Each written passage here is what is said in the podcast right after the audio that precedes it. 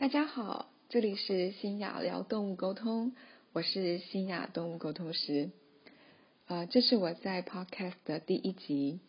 那么这几年动物沟通的讨论度非常的高，这一季呢将会以动物沟通的基础概念和应用跟大家分享。今天的节目内容是谈谈动物沟通可以学什么最基础的概念啊，是要先理解的呢？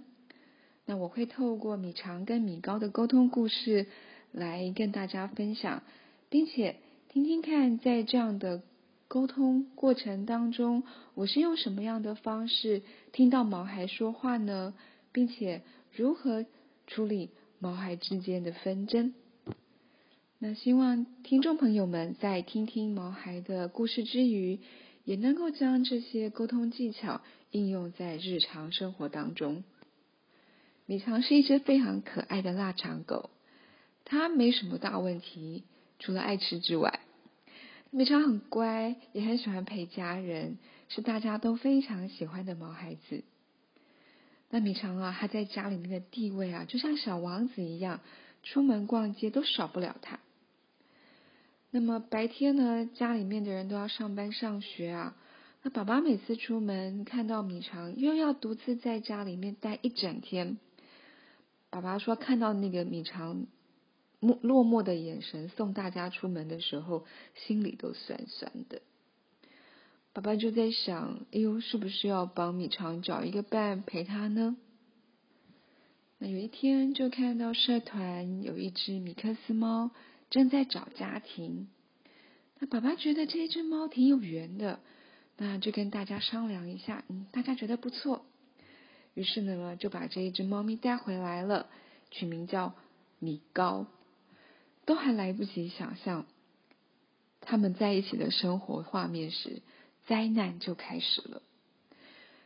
先说说米高啊，它是一只三岁正值壮年的公猫，领域性非常的强。它不像很多猫咪哦，到新环境的时候会很紧张，然后就会躲在角落或缝隙里面。米高他一到家里面，他完全不紧张，大大方方的把整个家里面巡逻一遍，然后就选定电视柜作为他的观测站。爸爸说米高完全没有适应问题耶，他呢每天就跳到电视柜上面，然后待在那边一整天，并且啊高高在上的看着米长，哇不得了不得了！这个举动啊，大大激怒了米肠。可怜的米肠啊，它就是腊肠狗，天生就没有跳的优势。它再怎么跳，它离地面还是很近。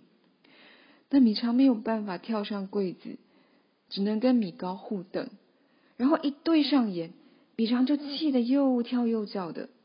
爸爸说，他从来不知道米肠可以叫这么大声呢。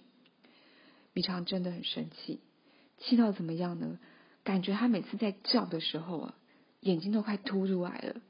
爸爸形容说，那个画面真的很恐怖，也很怕米肠会脑中风。还不止哦，米肠开始搞破坏，他尿在地垫上，尿在抱枕上，他咬破纱窗，咬垃圾，吃垃圾，家里面乱七八糟，猫飞狗跳的，这些都是以前从来没有过的现象。米高啊，他才来家里面不到一个月，米长个性变很多很多。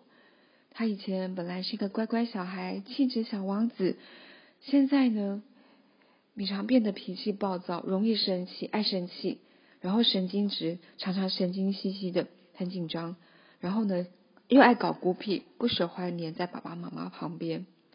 他只有带着米长去散步的时候。他才会看到，哎呀，米长其实还是以前那个可爱的小朋友啊。这件事情呢，挺挫折的。爸爸在想，我是不是做错决定了呢？他家里不适合养猫吧？要不要帮米高另外找一个家庭呢？嗯，那在送养米高之前，先沟通看看吧。其实爸爸心里是喜欢米高这个孩子的。那爸爸说，其实。也不抱什么希望，不过就试试看，谈谈看吧。那沟通开始进行，一连线上呢，米肠马上传来一股非常强烈的怒气，这是一种不用说话哦，你就知道对方在生气的氛围。我可以清楚的感受到这一股愤怒，我知道米肠的怒气啊非同小可，我就问米肠是什么事情让你生气呢？好米肠传来一个画面，这个画面是米高啊，他高高在上的，他站在电视柜上面，然后头低低的看着米肠。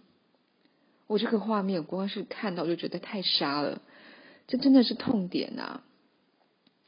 为什么？除了那高高在上的位阶之外，米高的骄傲里面有挑衅。这个举动啊。让米高气到理智线都断掉了。米长非常愤怒的说：“这里是我家哎，哪里来的猫？他是谁？气死我了！”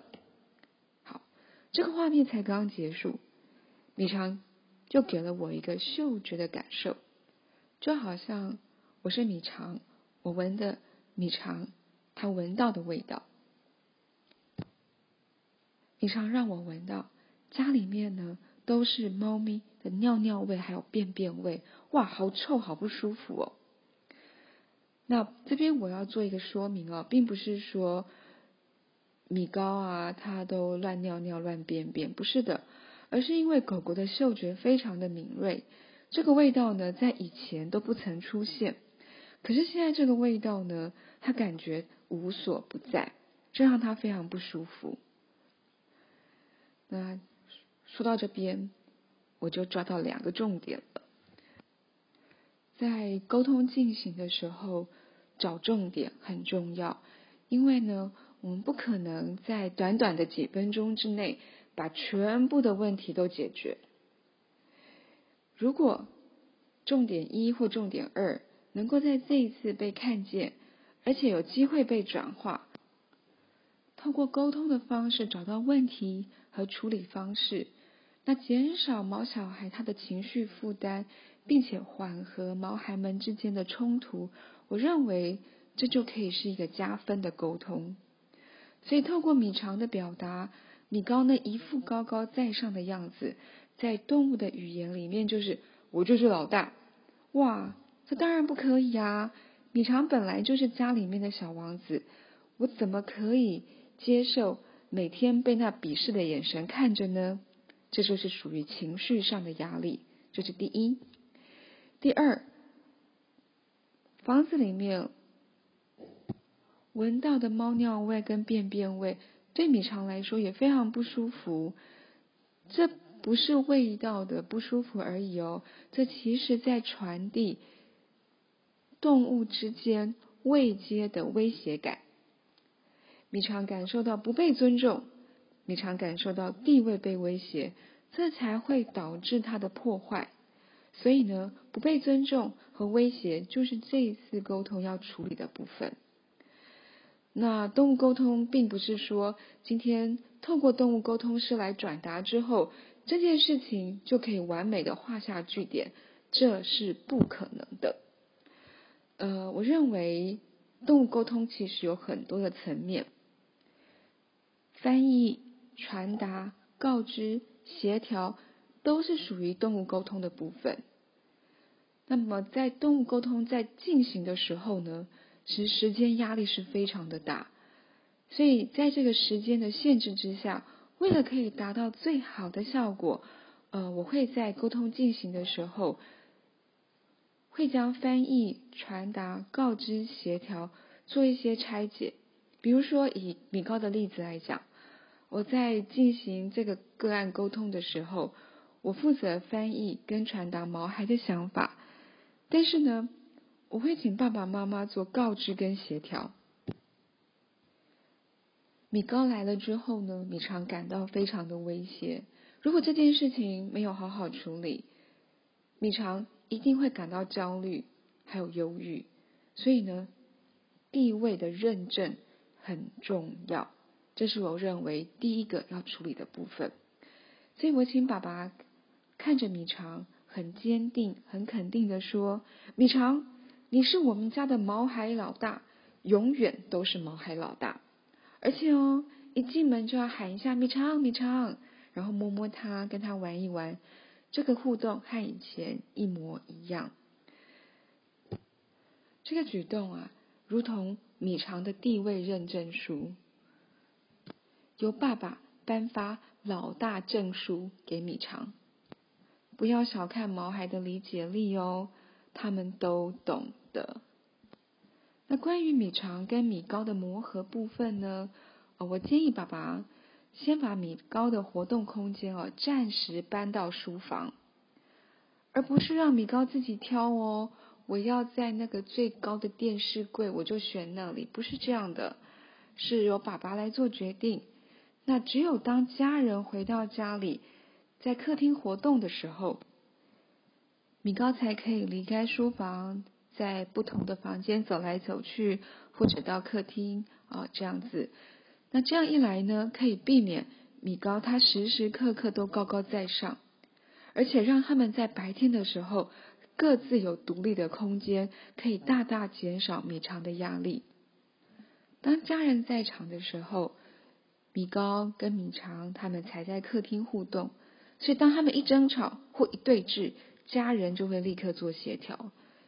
有大人在场，最高权力很自然的就会转回到大人身上，这样才有机会让毛孩们渐渐的适应跟磨合。沟通之后也进行了调整。米长呢，他感受到，诶，他的地位回来了，他有他自己的空间。他感觉到白天的时候，他可以很放松，他可以不用看到米高，好像一直在瞪着他，他感觉心情啊真的放松了很多很多，所以他的破坏行为就收敛了哦，他也不乱吃，他也不乱咬。其实米肠本来他就是一个乖孩子，只是他不明白为什么我自己好好的在家里会被呛，为什么来了一只猫，我的世界就变得乱七八糟。因为威胁的关系，米肠啊，它才会用动物的本能来防卫，还有发泄压力。好，那回到主题，透过这个故事，我们来再看看哦，如何学习毛孩的语言呢？第一，同理心，必须要真心同理米肠他接收到的威胁和压力。在沟通开始进行的时候，最忌讳家长一开始就指责毛小孩。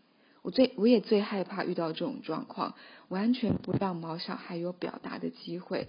他们会说：“幸好老师，我跟你讲，米常不乖，你跟他讲不可以乱咬，你跟他讲不乖，爸爸妈妈就不爱他。”这样的态度跟心态哦，在沟通上面是不可能成立的，也不可能达成沟通。那。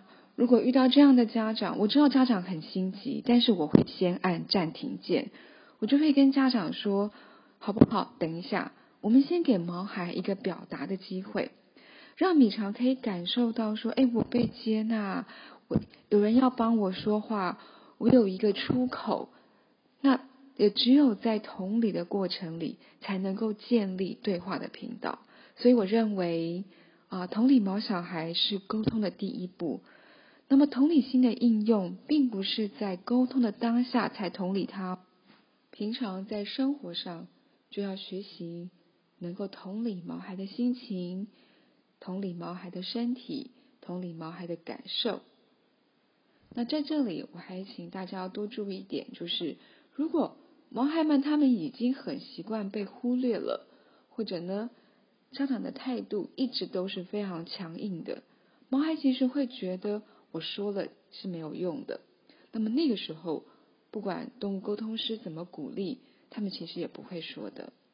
所以我认为啊，家长的态度真的很重要，这决定了沟通能否成功非常关键的元素。第二个，要放下人类对话的框框。对动物来说，不是只有说话才是沟通，情绪、感受、五感、画面。都是沟通，这些呃会在接下来的节目啊继续跟大家讨论。那对平毛孩的情绪感同身受，对平毛孩的脑波接收画面，这都是建立在同理心、感同身受的基础上的。好，那我们来整理一下今天的两个学习重点：如何学习毛孩的语言呢？第一，同理心，同理心才能建立沟通，并且感同身受。第二，打破了人类对于语言接受的既定方式。并不是只有说话才是沟通。最后提醒一下，当家里面有新的动物成员要加入的时候，请一定要先告知毛孩们，很温暖的、稳定的看着毛孩的眼睛，慢慢的、清楚的说。那每一句话呢，都有相对应的画面在脑海里面停格。怎么说呢？举例来讲。跟你常说，哦，会有一个什么颜色的猫咪，叫什么名字？那它呢是男生是女生？啊，他会什么时候来到家里？他会住在什么房间？把它当成是一个可以理解你语言的小孩子，清楚的对他说，多说几次，猫孩一定懂。相信我，猫孩非常聪明的。谢谢大家，希望啊你们会喜欢今天的分享，拜拜，下次见。